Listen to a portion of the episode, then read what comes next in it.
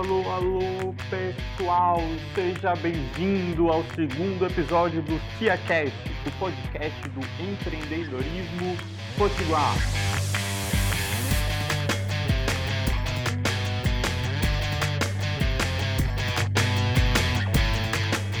E nesse episódio eu vou apresentar para vocês uma pessoa maravilhosa, uma pessoa que brilha, uma pessoa fantástica no ecossistema do Jeremoabo Potiguar. É a nossa querida Mona Lisa Medeiros, a nossa gerente de comunidades. E quem está aqui comigo para me ajudar a entrevistar a Mona Lisa Medeiros, para me ajudar a tirar o máximo de informação valiosa dessa pessoa incrível que está aqui com a gente, é o nosso querido amigo, o nosso querido parceiro, o nosso querido CEO da porra toda, desculpa, Guilherme Oliveira.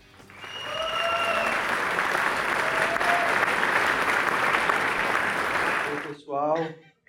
É, valeu, Fabinho. É, foi, é um prazer estar aqui. Infelizmente perdi o primeiro episódio, mas uhum. você tocou brilhantemente. E esse projeto é bem especial para a gente. A gente quer contar histórias do nosso ecossistema. Então, acho que nada melhor do que chamar a nossa líder de comunidade, a Mona uhum. Lisa, ela que nessa fase 2 de Erimum tem um papel muito importante.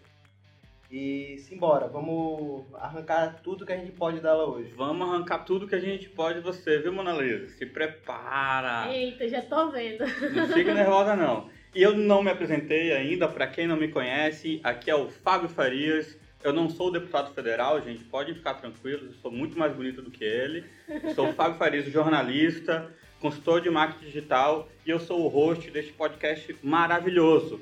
E antes de eu começar o episódio, eu quero fazer dois acordos com você. O meu primeiro acordo que eu quero fazer com você é o seguinte: quando terminar esse episódio, você vai pegar esse episódio, você vai compartilhar com aquele seu amigo querido, aquela sua namorada, aquele seu namorado, seu cachorro, seu pai, sua mãe, seu sócio, para a gente ajudar a espalhar um monte de informação boa, de informação bacana para a sociedade potiguar. Esse é o nosso primeiro acordo. E o nosso segundo acordo é o seguinte: depois que terminar, você vai escrever para a gente um feedback. Você vai, me, vai dizer para a gente o que, que, você achou do episódio, o que, que você achou da nossa é, entrevistada, o que, que você achou da gente entrevistando, das perguntas que fizemos. E se você quiser, você vai poder, inclusive, sugerir pessoas novas. Isso vai ajudar muito no crescimento do podcast e vai ajudar muito nessa comunidade de conteúdo bacana que a gente quer construir aqui no Cia Hub. Beleza? Combinado? Fair enough. Então, vamos para a pauta.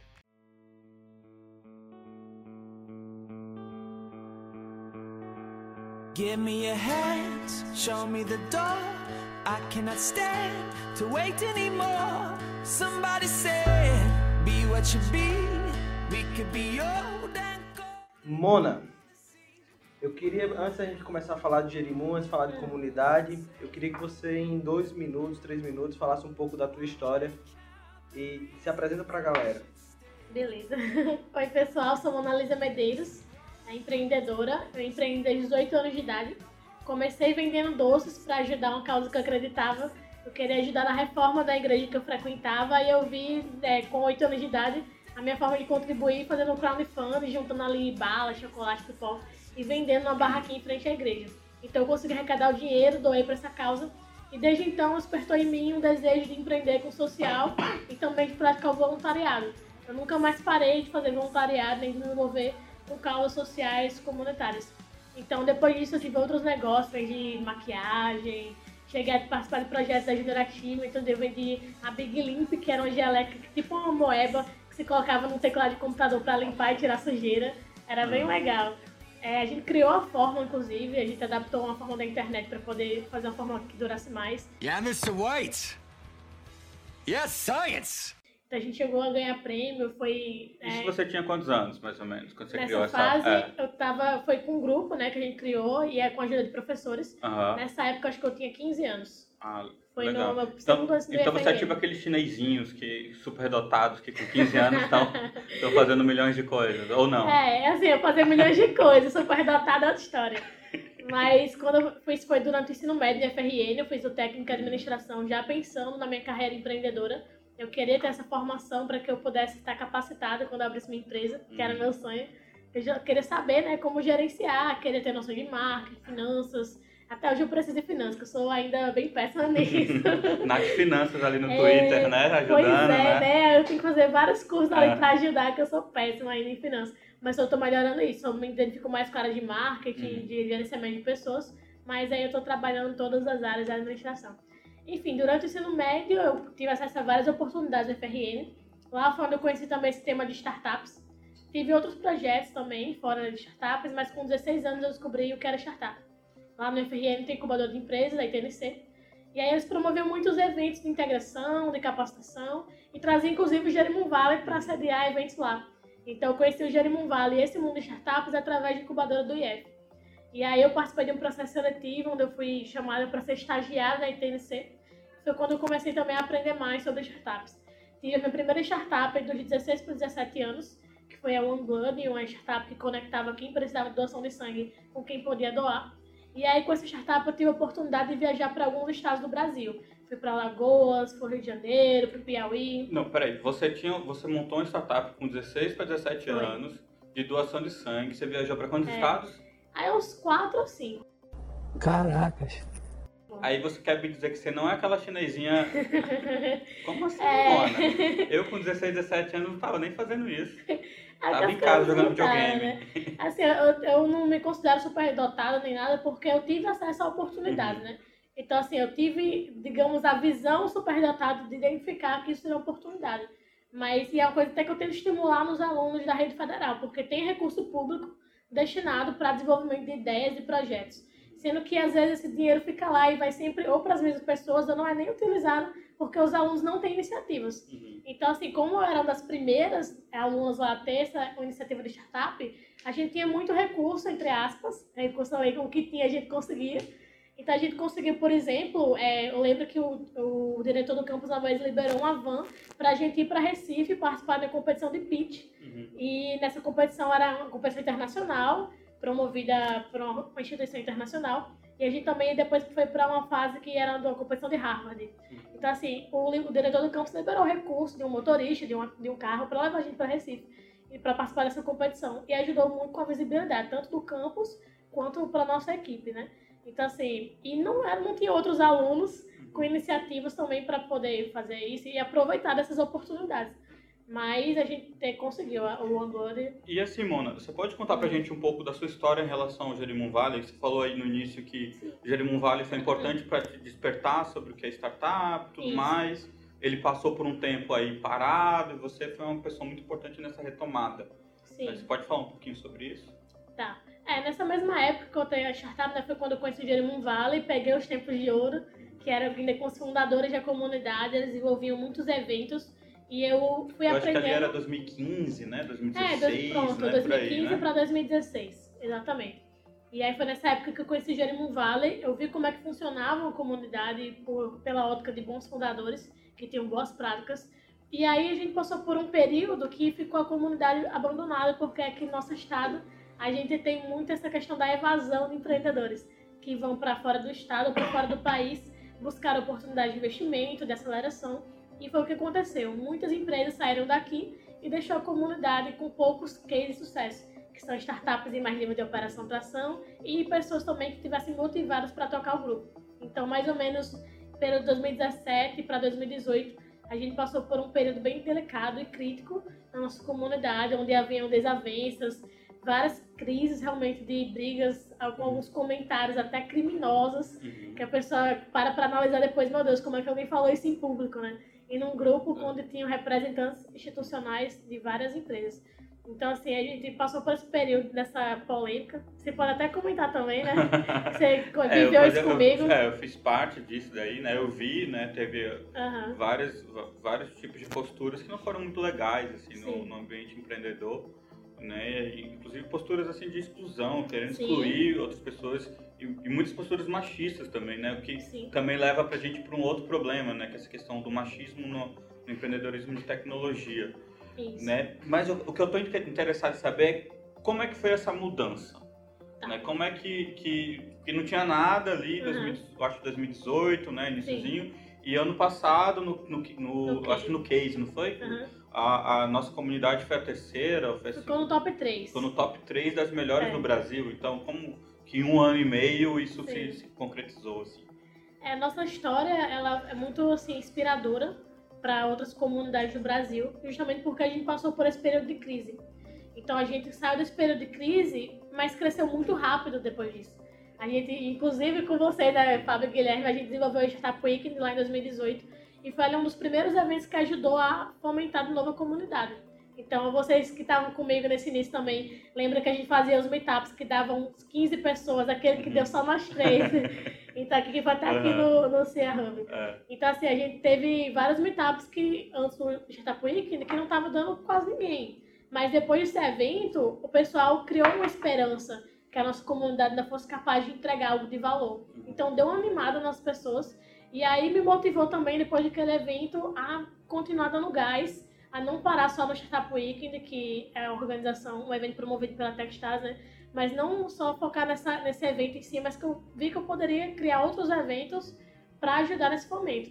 E aí, passando pelo meu background de quem já passou por, é, fui pré- pré-incubado na ITNC, fiz programas com o Sebrae, eu tinha um bom domínio, assim, do conhecimento sobre o nosso ecossistema, eu fui atrás desses parceiros depois de Startup Weekend e propus para eles é, um voto, pedir um voto de confiança, né? Que voltasse a acreditar no caso de Jerimum Valley, ela fez o pitch de Jerimum Valley, para a gente tentar fazer uma parceria um pouco mais firme, da gente conseguir sediar mais eventos, de conseguir algum recurso para fomentar esses eventos.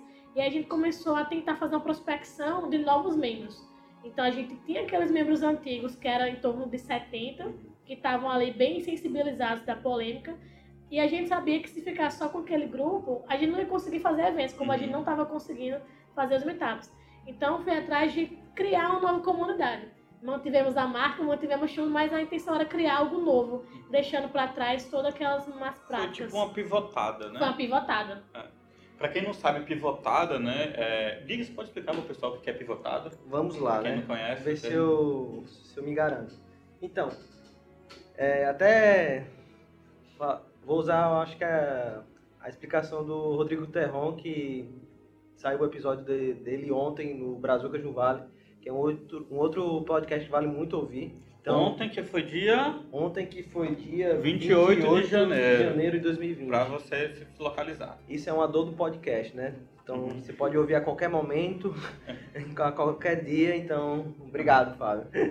Então, pivotada é basicamente quando você um negócio ele tem uma linha, ele tem um modelo de negócio, ele tem um foco e por algum motivo, geralmente porque ele não está dando certo, ele o a empresa ela decide ir pa- por um outro caminho. Então, ela pivota. É tipo uma virada de caminho. De, de- É tipo aquele, aquele meme que tem que o, o carro tá indo pro reto num lugar ele. A gente pode usar uma outra analogia que é do pivô do futsal. Sim. Então, o pivô do Boa, futsal, boa. ele vai lá receber a bola ou do zagueiro ou do ala Uhum. e ele vai matar ali a bola e vai passar para alguém. Então, É. é, basicamente O pivô do basquete também, né? parecido. Que gente- Enfim, Mas aí continuando, mano. Sim. Vocês pivotaram, a Sim. comunidade pivotou, e aí como é que como é que ela pivotou e ficou top? Pois é, a gente pivotou, e acho que assim, é um dos principais erros das comunidades orgânicas e voluntárias, que foi o nosso caso, né? A gente não tinha muitas regras, não tinha condutas, não tinha nada muito formalizado. E a ideia é que não seja muito formal, porque é uma comunidade orgânica e colaborativa no sentido de que todo mundo pode contribuir. Então, quando a gente começa a institucionalizar muito, parece ter dono, aí começa a surgir algumas divergências. Então, a gente não queria fazer isso, é, deixar tão institucional. Porém, a gente sentia a necessidade de ter ali uma base, de ter um direcionamento onde os membros tinham que seguir algumas regras básicas de conduta, de boa convivência, boas práticas mesmo, né? Para a gente poder também passar essa credibilidade para os parceiros. Então, a gente foi atrás de novos parceiros locais aqui, né, no Rio Grande do Norte.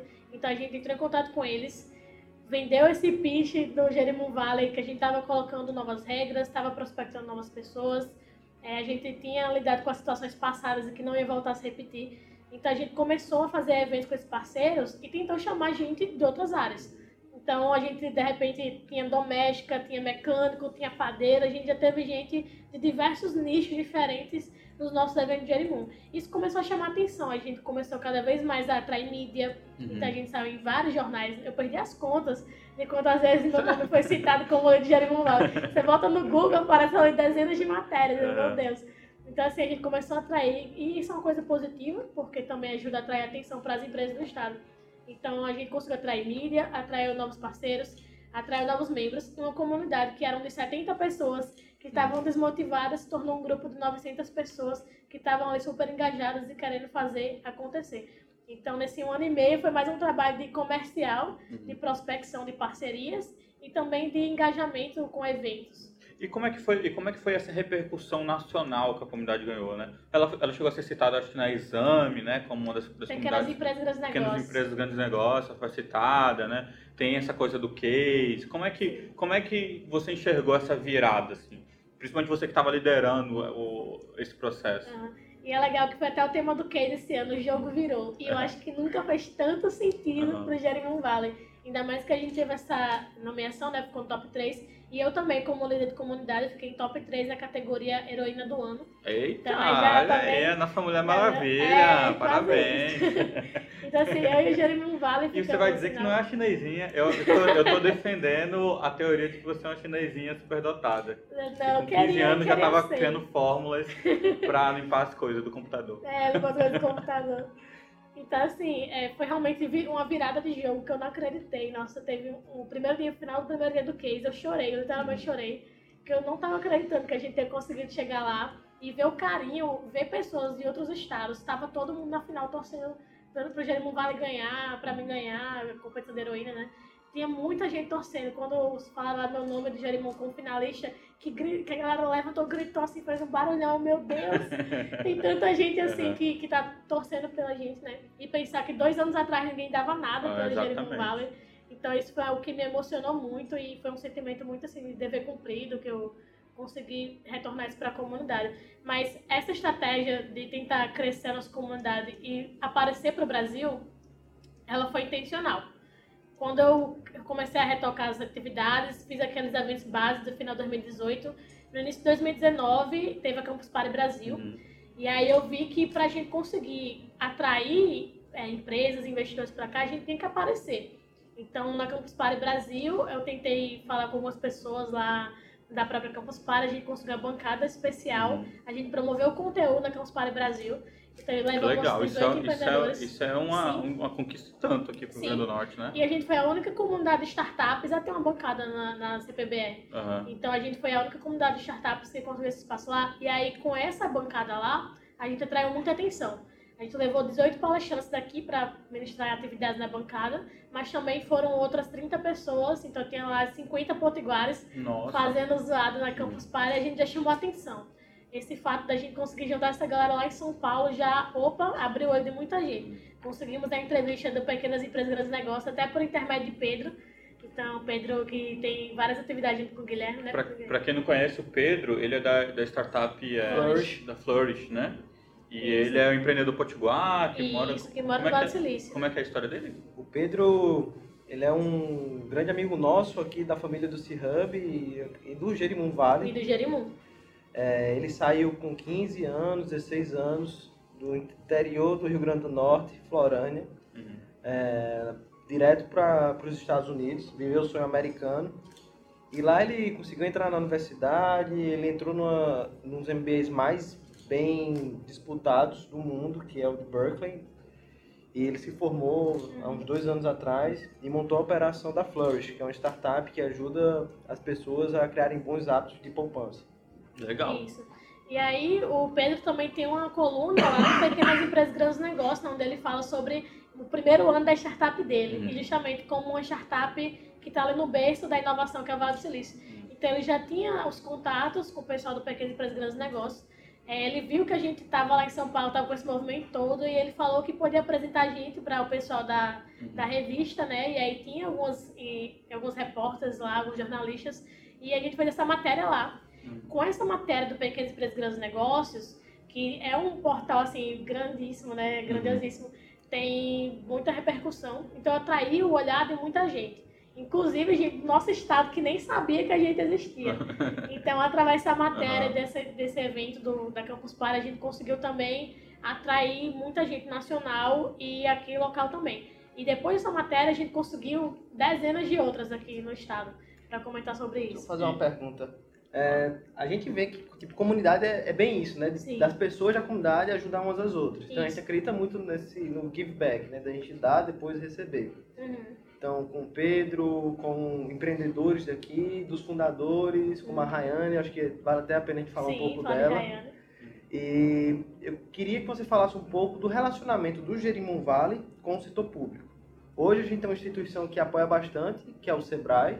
Uhum. É, graças ao SEBRAE a gente pode fazer muita coisa e- Sim, e eu acho que a comunidade ela não estaria onde está hoje sem o SEBRAE. com Com certeza. certeza. E a gente sabe que tem outras comunidades ao redor do Brasil que o setor público age forte. Então, lá em Recife, com o Porto Digital, o São Pedro Vale, em BH, Florianópolis, que é um pouco diferente, mas o setor público chegou perto. Eu queria que você falasse um pouco, Mona, da sua opinião e como é que está essa relação do Jerimum com o governo do estado e do município aqui Sim. em Natal e Rio Grande do Norte. É importante tocar nessa pauta porque para a gente conseguir ter um, ecossistema forte e denso, a gente precisa ter em, con- estar em contato com três vertentes, né? Que é a academia, então são as universidades, com as instituições públicas, os governos, etc.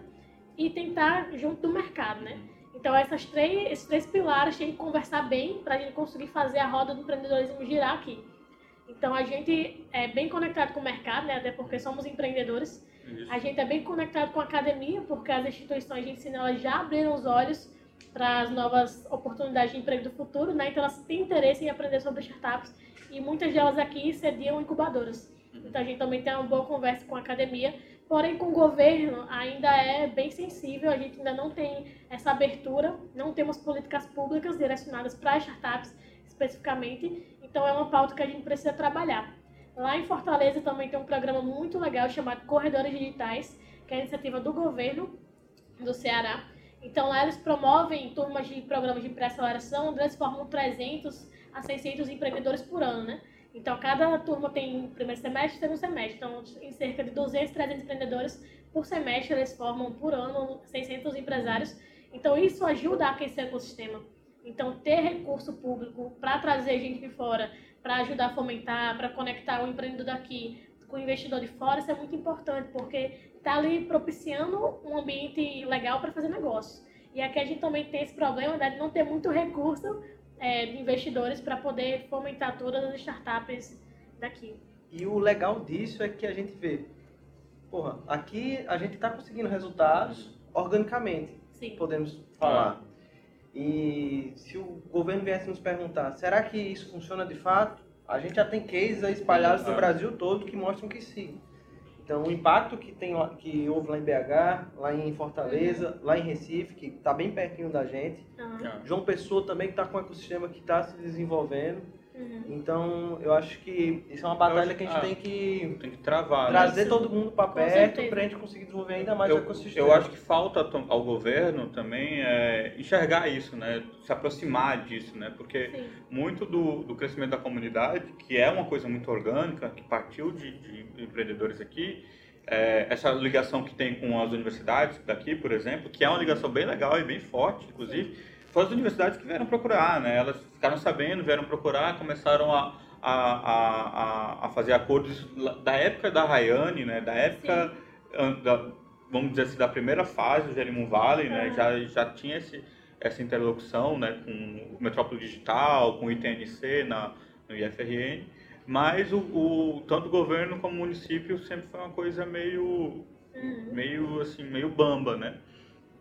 Mas eu, eu queria te fazer duas, duas, uma pergunta e uma provocação.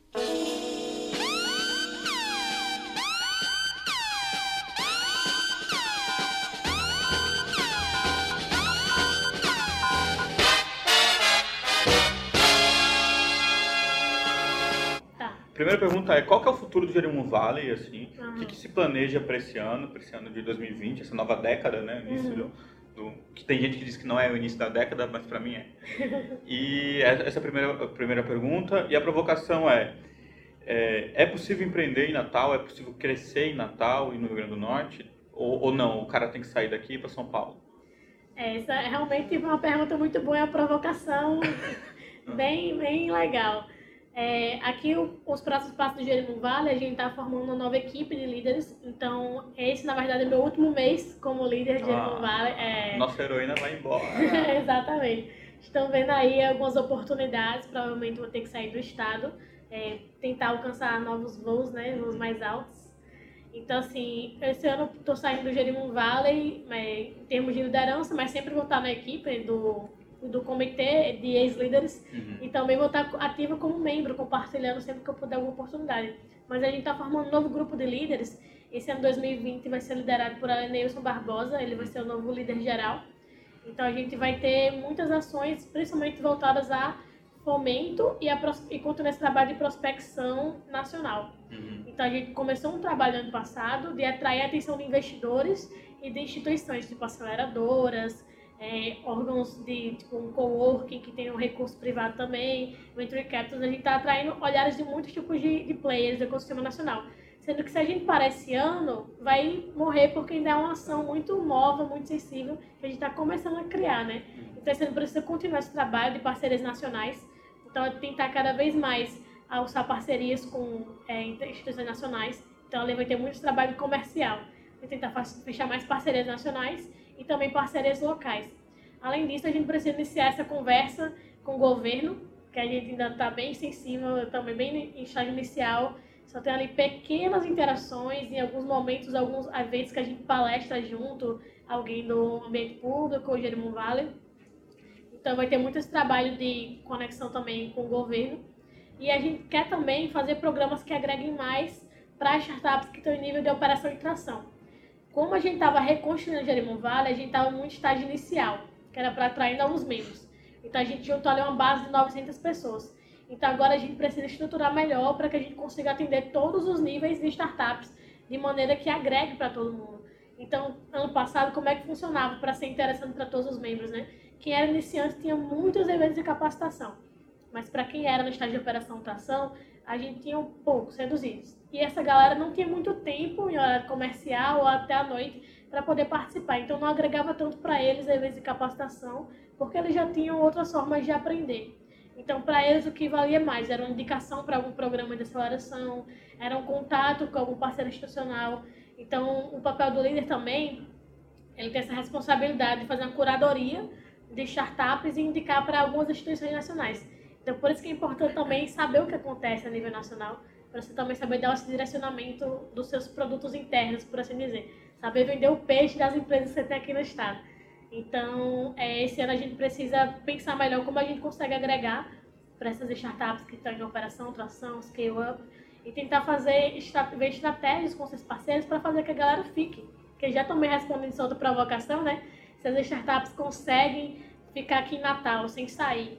É um pouco difícil hoje em dia eles não saírem daqui pelo menos um braço de operação em São Paulo, em outro estado que seja estratégico para o seu negócio, ainda tem que ter. Porque se for B2B, por exemplo, todas as empresas, assim, estão em São Paulo, né? Então, se você quer fazer uma parceria internacional, vai ter algum escritório lá em São Paulo, ou em Santa Catarina também. Então, você precisa ter um braço, alguém tem comercial lá. Mas a coisa que a gente tenta falar sempre provoca é a galera deixar o time de desenvolvimento aqui, para não levar a equipe toda para lá porque aqui a gente tem muita mão de obra boa, pessoal muito qualificado que sai do IMD ou do FRN, formados em TI. Então, assim, eles têm mão de obra boa aqui. Então, deixa pelo menos um time de TI aqui para continuar fomentando. O Estado não sai de vez. E tem algumas empresas que, que têm essa uma operação assim, né? Algumas, algumas startups que já estão no nível de tração, né? Sim. Que tem sim, sim. escritório em São Paulo, que tem um, um, um escritório, o representante comercial em São Paulo, mas que a operação é toda em Natal, né? Isso. Então, Ainda são poucas, são né? Não é a maioria, não é a né? maioria. O que a gente vê mais, infelizmente, são casos de empresas saindo. E também vem muito pela, por esse déficit de capital. A gente não tem muitas instituições que fomentem financeiramente aqui as empresas. Uhum. Então, se você vai para o programa... Mas você fala assim de investidores anjos, de não capital de crédito... É porque tem vários tipos de capital, né? Então, ah. por exemplo, você quer participar de um programa de aceleração. A aceleradora tem esse papel de fomentar conexões e capacidade, ajudar a estruturar a tua empresa. Então você vai ter ali aquela estrutura, vai ter acesso a um network muito bom, mas a maioria delas que são privadas, elas também botam recurso. E se elas estão botando recurso, elas querem acompanhar de perto. Então elas querem que você vá para lá junto delas. Então geralmente tem uma sede e você vai participar desse programa lá junto delas. Então é meio que obrigatório você sair de onde você está. Mas eles geralmente pedem que algumas pessoas estratégicas estejam lá presencialmente. Não precisa ser o time todo. Hum. Então a gente não tem um programa de aceleração que invista é, financeiramente aqui no estado, por exemplo. Então toda startup que queira ser acelerada é, por um programa desse vai ter que sair do estado. Então a gente tem essa evasão por esse sentido. Aí você vai para um fundo de venture capital. Eles também querem ter reuniões de follow-up com os empreendedores. Então, dependendo do nível de follow-up que ele precisa ter, ele também vai querer estar perto. Então, se você não tem muito dinheiro para estar viajando, tá no início da operação ainda, é, sei lá, não sei como, como vai ser o custo da operação né, da sua startup, mas se não puder ter esse trânsito, esse fluxo de viagens muito intenso, você vai ter que estar perto do seu investidor, do, seu, do grupo de investimento, pelo menos nos primeiros meses que eles Entendi. pedem isso. Então, querendo ou não, em algum momento o empreendedor vai ter que sair daqui. Não dá para ele, por exemplo, sentar na cadeira do escritório e ficar só aqui, que é Mas, mas nada impede dele manter a operação aqui, Sim, né? nada impede. Porque ele pode sair Inclusive, daqui, ou ele pode ter uma operação, Sim. um escritório em São Paulo. Ele mas pode contratar pessoas que sejam é, líderes comerciais ou coisas do tipo nas capitais Exatamente. e monitorar tudo home office, né? O home office também está aí para isso. É. Então a gente consegue é, ter várias estratégias para evitar que essas empresas saiam daqui. Tem grandes empresas hoje que elas têm operação e parcerias com grandes empresas nacionais, como é o caso da Bidelivery. Ela está no interior do estado, não é nem na Ah. capital aqui, está lá em Mossoró. E eles conseguem ter é, parcerias, por exemplo, com o iFood. É.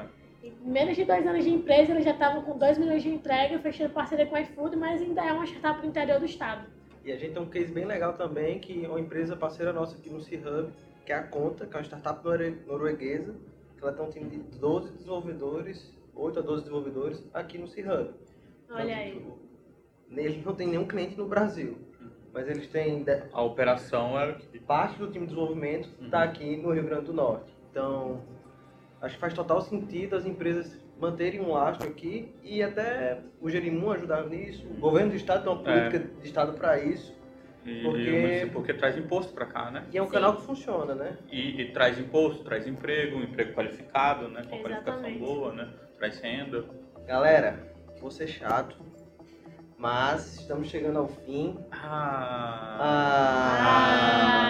Ah, não acredito. Antes de concluirmos, eu queria pedir para Mona Lisa fazer um, deixar um recado para a galera é, e falar, ter um espaçozinho aí de um, dois minutos para dar alguma dica, sugestão de conteúdo e também é, fazer uma sugestão de nome para a gente entrevistar, viu? Então a ideia é que esse, esse podcast ele tem uma periodicidade quinzenal e a gente quer contar histórias fantásticas. Então você tem o poder de fazer uma indicação. Eita! rapaz. Que chique! Como é que eu Ganhou aí do nosso poder? CEO um poder.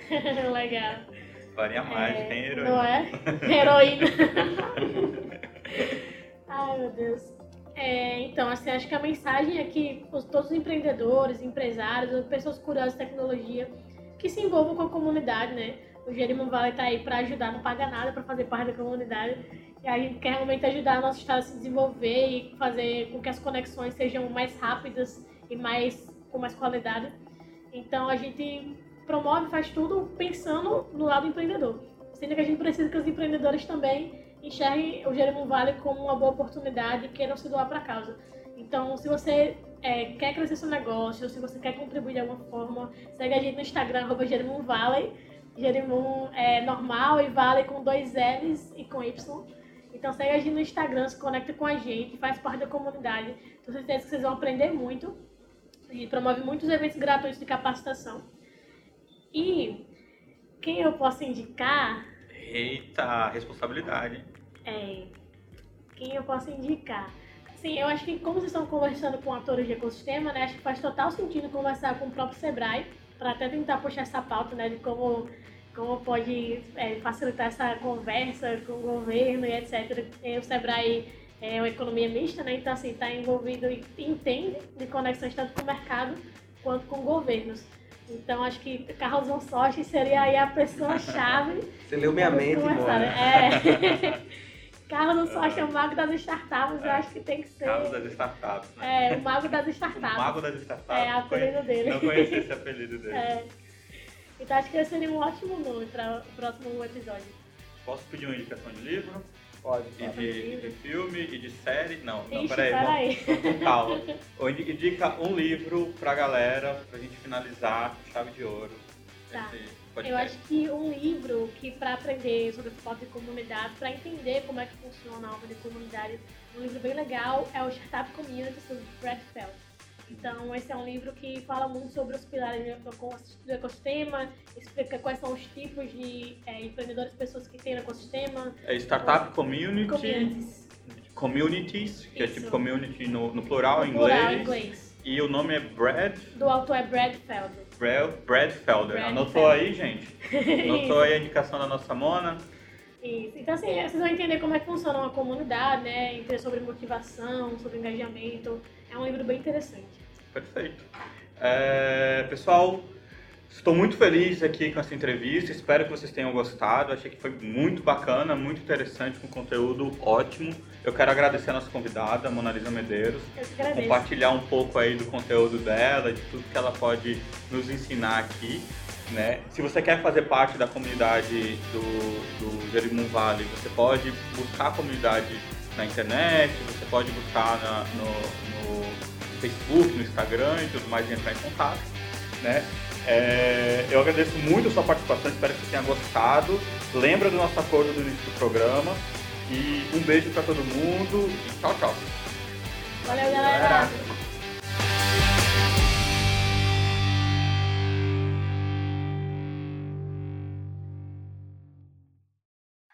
Alô, alô, alô, alô, pessoal! Aqui é o Fábio Farias e esse é o CiaCast, o podcast empreendedor potiguar. Que nomezinho ruim que foi esse agora, hein? Vou fazer de novo. Vou fazer de novo. Porque o podcast do empreendedor potiguar é ruim. O que é que eu faço?